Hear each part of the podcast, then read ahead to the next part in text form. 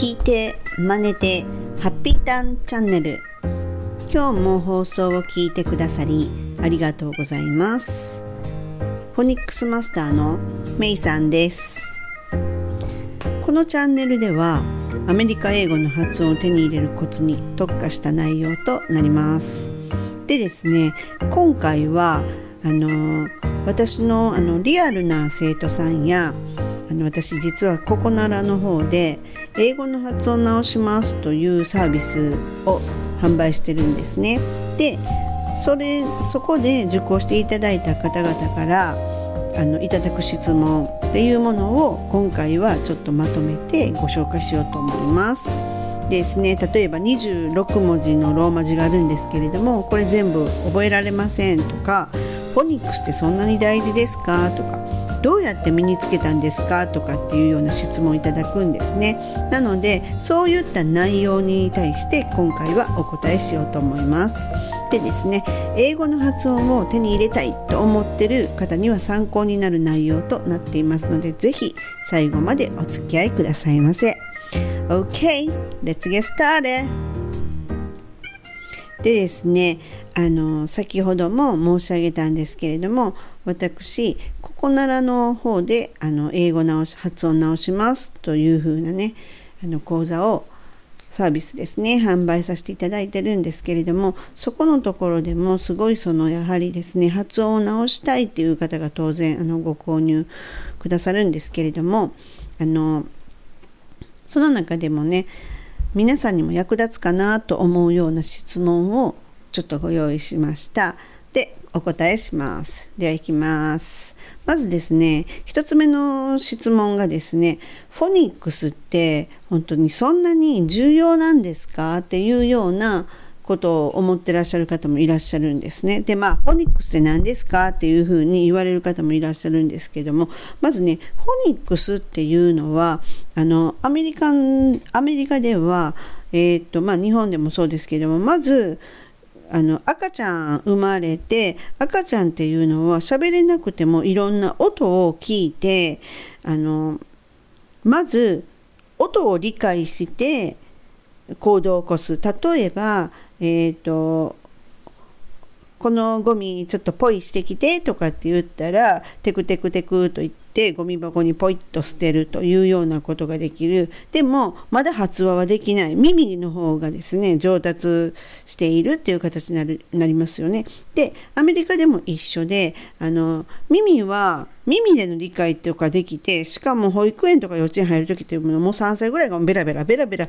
話すようになるじゃないですか。でもその話してる言葉と文字っていうのがつながらないわけでそんな時にそのフォニックスっていうものをあの学んでこの音っていうのはこのローマ字だよっていうことをアルファベットだよっていうことを教えるっていうのがあのフォニックスなんですね。うん、であのなぜそれを私たちが日本人フォニックスが大事かっていうと当然フォニックスが英語にはなくってまずそのやはり日本はカタカナっていう言葉がたくさんあるのでそのカタカナのままそのまま英語として発話するっていう人がすごく多いんですよね。そうなるとどうしてもカタカナ英語日本人の英語っていうのは、まあ、日本語英語っていう人もいますけれどもそんな感じでなんかちょっとっていうのが全てそのカタカナのままの英語になっているっていうことになるのでそこでやっぱりフォニックスという音のルールっていうのを学ぶとカタカナでは違ってちょっとそこをもう少し英語らしく英語を話せるっていうことになります。で当然フォニックスっていうのができることによってえー、っとですねネイティブの人からは「え？っ?」ていうふうに聞き直されなくて済む。まあこのね実際フォニックスっていういうかその英語の本当の音っていうのがあのそんなに重要かっていうふうに思われる方っていうのはおそらくアメリカとかでもアメリカのですね大都市とかであんまりその英語っぽい英語じゃなくても極端な話カタカナ英語でも通じるという生活をされてた方っていうのにとってはフォニックスっていうのはそんなに意識しなくても生きていけたやっていけたっていう思うんですね。でですねあの例えばその大人だったらまだ理解してくれるんですけれども相手が子供の場合ですねその場合っていうのは容赦なく「は?」とかっていうふうに聞き直されるんですね。そうなってくるとやはりその英語アメリカ人が使うネイティブが使う英語に近づいた方があの断然いいとあの子供にやはり「は?」って言われるとあんまりちょっとこう「えっ?」て思うんですね。で子供に逆に子供に「えっ?」て聞き直されなくなったらそれはほぼ近づいた英語らしい英語に近づいたなっていう風な目安になります。ではですね、次の質問いきますね。アルファベットっていうのは20も26文字あるんですが、全部覚えれそうにないですっていう質問をもらうんですね。で、実はですね、あの、26個のアルファベットっていうのを全部全部覚えるっていうそのフォニックスの音を覚えるっていう必要はないんですね。っていうのはなぜかというと、その、えー、っとですね、いくつかは全く同じ、あの、舌の使い方をするとかベロあの唇の使い方するとかっていうその全く同じ口の動きをするよっていうものがあるんですね。でまずここでその26文字ちょっと私言ってみますね。そのフォニックスの音で言ってみます。えー、です。ではいきますね。エア、ブ、ク、ド、エ、g, h, i, j, k, l, m, n, a, k, r, s, t, a, v, v, x, u, z っていう音になります。これが26文字なんですけれども、実はですね、この B と M と P っていうのは唇を上下リップクリームを塗って、えっと、上下、唇合わせますよね。うにゅうにゅうにゅというふうになじませる時ですね。こういうふうにして上下の唇を中に入れてしまったら、正面から見ると一文字のようになるじゃないですか。あの唇が B, M, P っていうのは3つとも同じなんですね。唇が。で、何が違うかって言ったら音が違うだけなので、B, M, っていう風に音の出し方が違うだけであって唇っていうのは全く同じになるんですね。それと一緒で他にも例えば C と K と,、えー、っと Q ですね。これは3つとも一緒の音になるんです。クっていう音です。この3つはクっていう音で全く同じになる。それとあと D と T っていうのはこのベロの位置は全く一緒です。音が違うだけです。ドゥッ、ドゥッ、っていう風になるんですね。で、次に F ですね。と、えー、っと、日本語で言ったら V ですね。と V っていうのは、上の歯を下の唇に当てるので、全くこの動きは一緒です。音が違います。音は、v、v っていう風になります。あとはですね、あと、あとはないかな。うん。なので、こういうふうにいくつかは全く同じ唇の使い方、動きっていうものをする。ただ音が違うっていうものになるなので、26文字を、ま、バラバラ全部26バラバラで覚えなきゃいけないかっていうことはそんなことないっていうことです。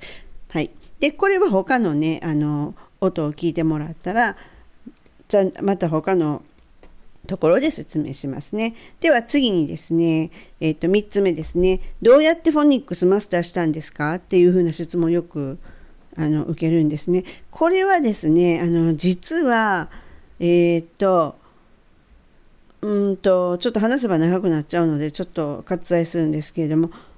実は私、フォニックスっていうことを全く意識もしないし、言葉すら知らなかったんですよ、正直。その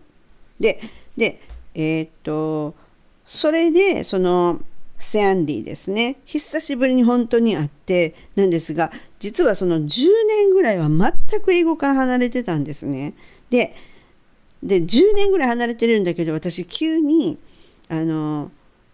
アメリカに行こう私が行ってた大学に行こうっていうことをその子供を連れて行こうっていうふうに勝手に思った思ったんですよ。で2週間後にもう出発。だか夏休みの終業式の日に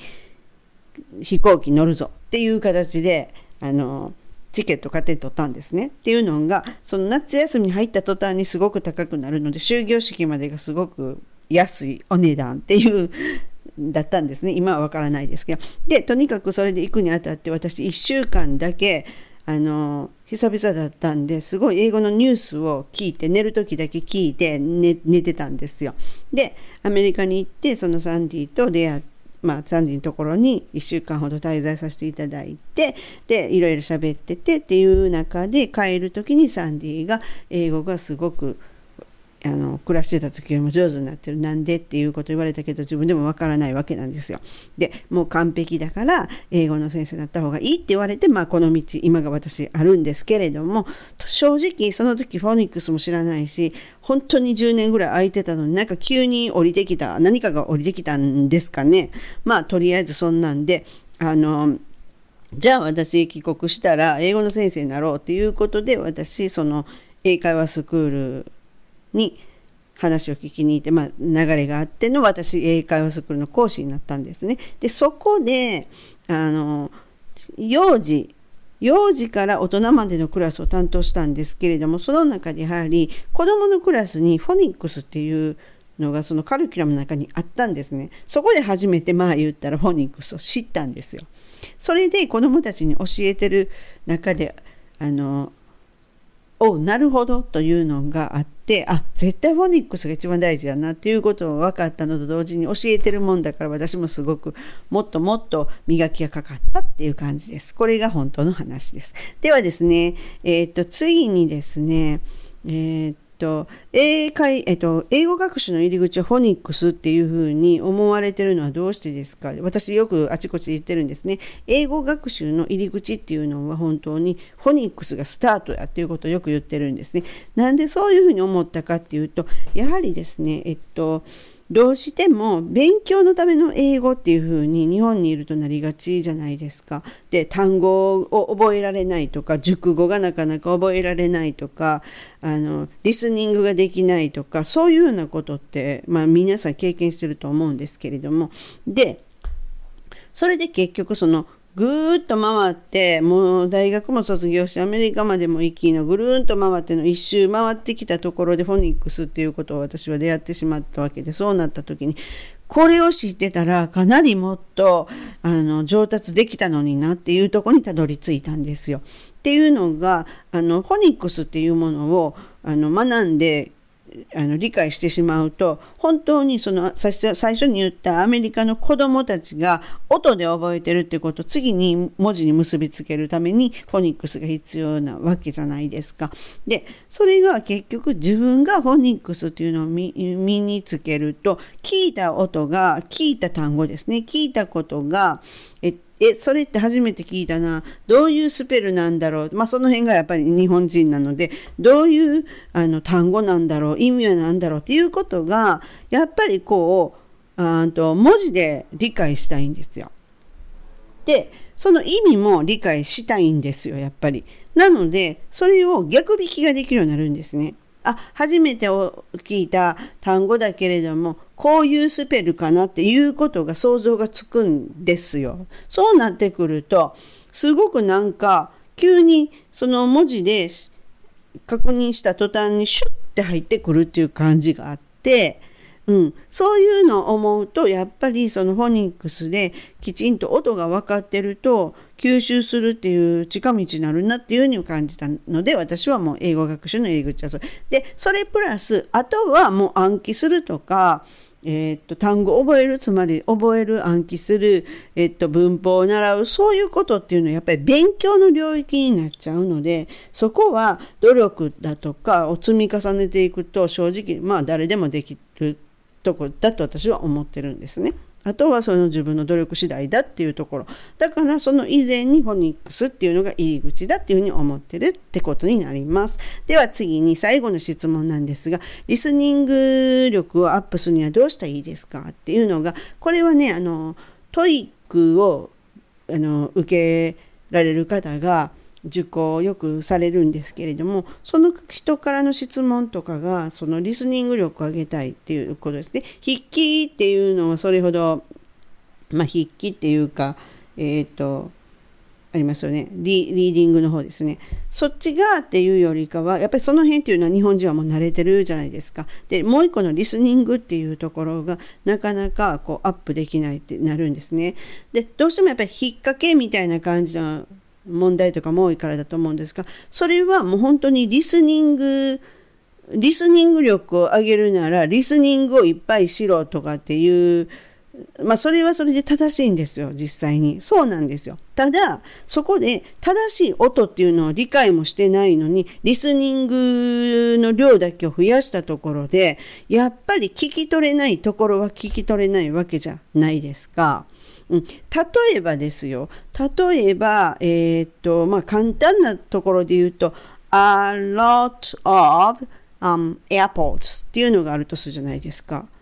There are, でも何でもいいんですが、まあ、a lot of airports っていうのがあったときに、そこのところが a lot of airports って言われたときに、a lot of っていうところが a lot of っていうのかどうかっていうことを、ちゃんとこう、分解、音の分解をして、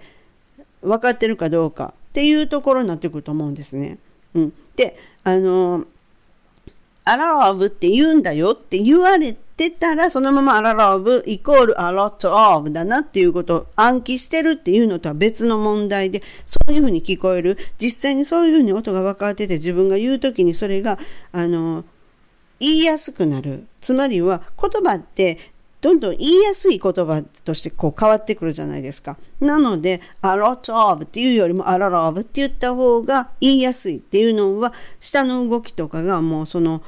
フォニックスを理解できてるからなんですね。で、また別のこと言って、a little っていうの、えっ、ー、と、例えば、just a little って言ってほんのちょっとっていう時にでも、just a little っていうふうに言う、言うの聞いた時にそれが just a little っていうのが just a little って言ってるのかどうかっていうこともまあ自分が言えたら自分が音を理解してそれが言えたら当然聞こえるじゃないですか。言えるんですから。っていうことなんですよ。そこを抑えたらリスニング力は絶対に上がります。だって聞こえるっていう風になっていくじゃないですか。言えるんですから。音の分解して理解ができてるわけなので。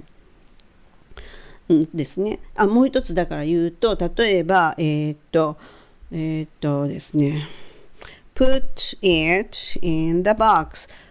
put it in the box っていうのがあった時にそれっていうのは普通にネイティブ的に言うと put in the box になるんですね。じゃあ put in the box って言われた時に put it in the box に聞こえるかって言ったらやっぱり聞こえないじゃないですか。それを知らなかったら。っていうことになるんですよ。なので私はそのリスニング力アップにしてもさっきの話に戻ると英語学習いろいろ単語を覚えるだとか熟語を覚えるだとかそういうところっていうのは、えーと、きちんとした音フォニックスっていうものを理解しながらその音も一緒に学ぶと,、えーと定着しやすいっていうふうに思ってるんですね。なのでフォニックスは私はもう本当に英語学習の入り口だなっていうふうなことを思ってこれを提供したり、えっと、ユーデミーで教材を販売したりここならでサービスを販売したりっていうのを行ってるわけです。はい、でですねこういうようなことを質問を受けてそのレッスン中にですねあの申し上げると「ああなるほどそういうことなんですね」って言って言っていただいてあのかなりの方がリピートとかしてくださるようになります。はい。